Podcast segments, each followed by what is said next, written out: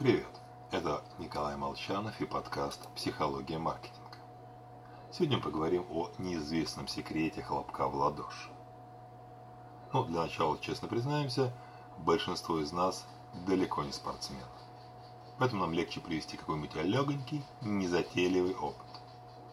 Итак, давайте да просто хлопнем в ладоши. Вот мы видим, что хлопаем, слышим звук хлопка. Все в порядке. Хотя не совсем. Ведь вчера мы узнали, что звук распознается мозгом чуть быстрее. Но сколько бы мы ни хлопали, задержки не почувствуем. Потому что мозг выдает целостную картинку происходящего. Для нас важнее не скорость получения информации, а ее непротиворечивость. То есть на уровне сознания выдается чуть замедленная в сравнении с реальностью версия. Работать с единой, непротиворечивой информацией проще и удобнее.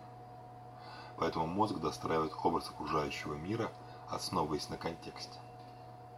Нам кажется, что мы живем в логичном мире, только мы не задумываемся, что получаем уже подготовленный результат.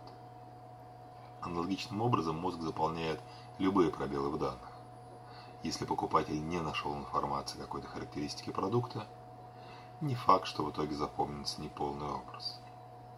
Скорее всего, недостающая информация автоматически достроится, исходя из распространенных для этой категории товаров стереотипов.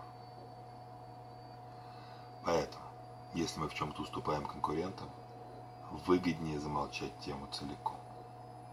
Тогда покупатель сам домыслит целостный образ до среднего по больнице.